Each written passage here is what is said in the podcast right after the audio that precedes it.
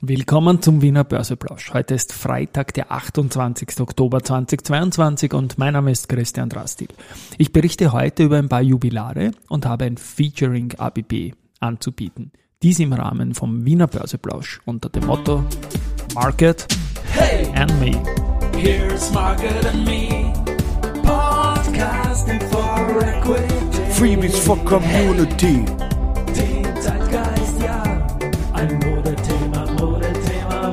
Ja, die Börse als Modethema und die Oktoberfolgen des Wiener Börseplausch sind präsentiert von Wiener Berger und VAS.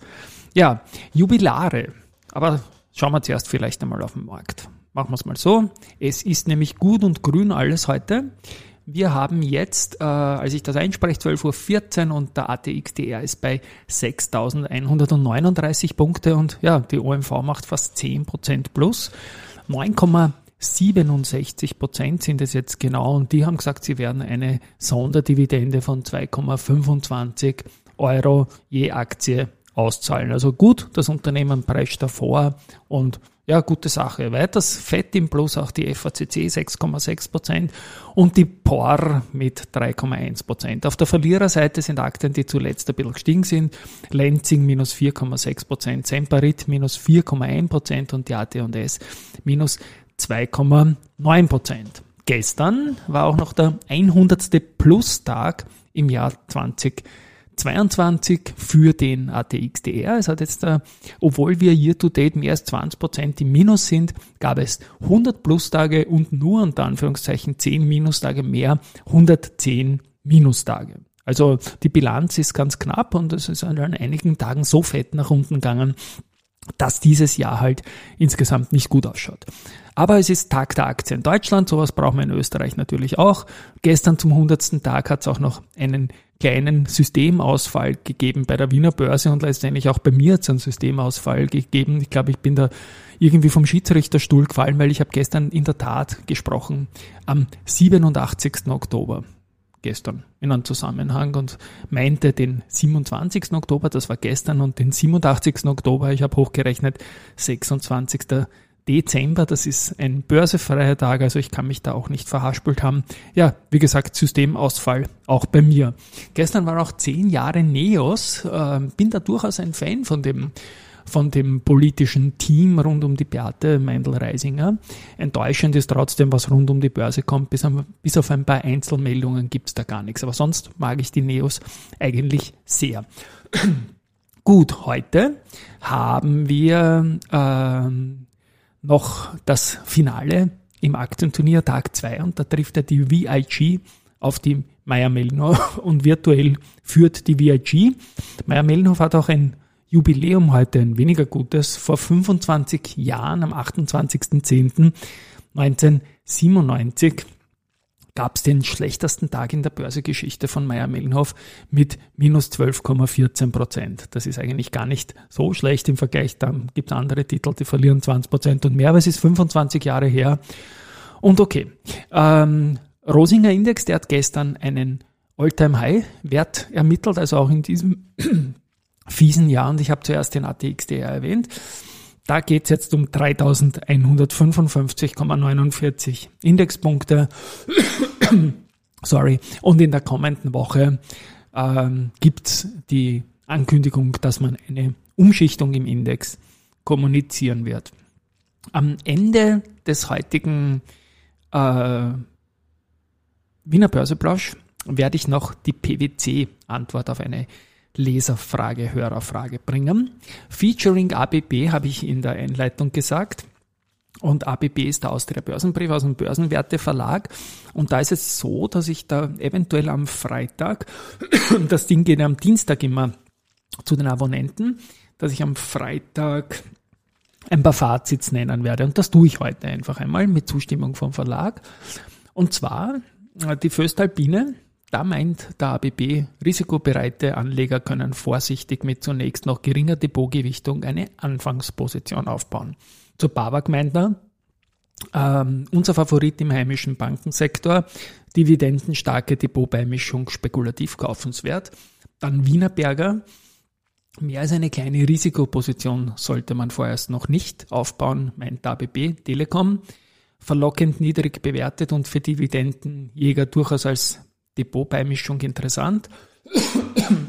Und Schöller Blackman äh, kaufenswert und ja, sie machen eine Anfangsposition mit dem Depot. Wie gesagt, das machen wir künftig vielleicht häufiger. Schauen wir uns mal an. Und zu den News des Tages mal Palfinger hat äh, in den ersten drei Quartalen einen Umsatz von 1,58 Milliarden Euro erzielt, ein EBIT von 112,5 Millionen Euro. Also das ist äh, Periodenergebnis von 23, 53, sorry, 15 Millionen Euro.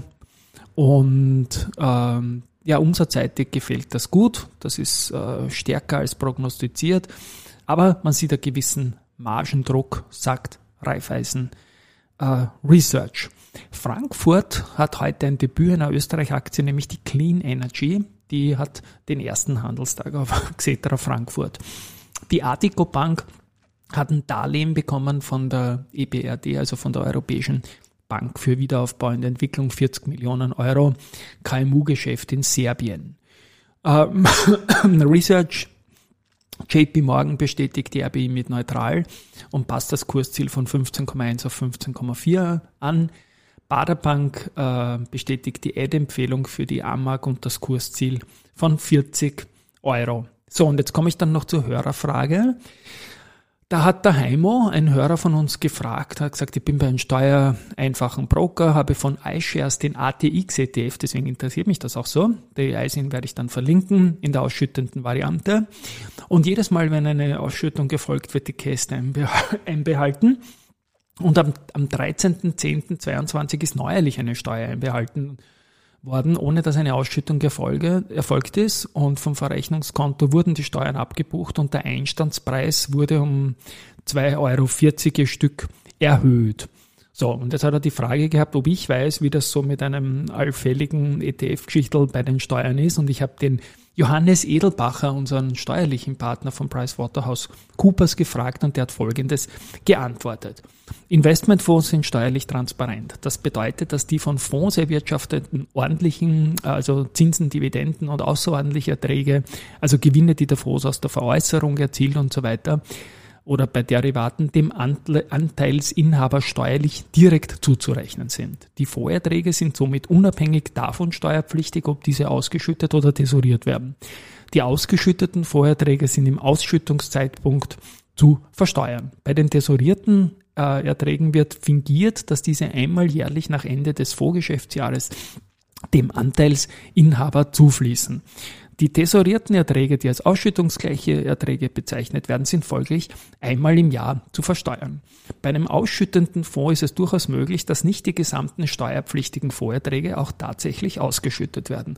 Häufig werden nur die ordentlichen Erträge ausgeschüttet und die außerordentlichen Vorerträge wieder veranlagt. Und jetzt kommt auch der, auch der iShares, ähm, den ATX UCITS ETF mit der angeführten ISIN schüttet nicht die gesamten Steuer pflichtigen Vorerträge aus. Die tesorierten steuerpflichtigen Vorerträge wurden am 13.10.22 als ausschüttungsgleiche Erträge besteuert. Anzumerken ist, dass die steuerlichen Anschaffungskosten der Voranteile und die jährlich besteuerten ausschüttungsgleichen Erträge erhöht werden, um die erhöht werden. Bei einer späteren Veräußerung der Voranteile erzielt der steuerpflichtige Gewinn ist daher um die schon besteuerten ausschüttungsgleichen Erträge niedriger, also höherer Einstiegskurs heißt natürlich, dass man dann weniger zahlen muss. Die Besteuerung der ausschüttungsgleichen Erträge führt daher im Ergebnis zu einer Vorwegbesteuerung eines Veräußerungsgewinns. Lieben Dank ähm, an den Johannes Edelbacher von PricewaterhouseCoopers ja, und Leserfragen gerne an rudi.börsenradio.at. So, das war's für heute. Wie gesagt, wir sind gut unterwegs momentan an der Börse, es ist so ein kleines Zwischending nach oben und vielleicht ist es diesmal mehr als nur eine Rallye im Bärenmarkt. Träumen wird man dürfen. Tschüss und Baba.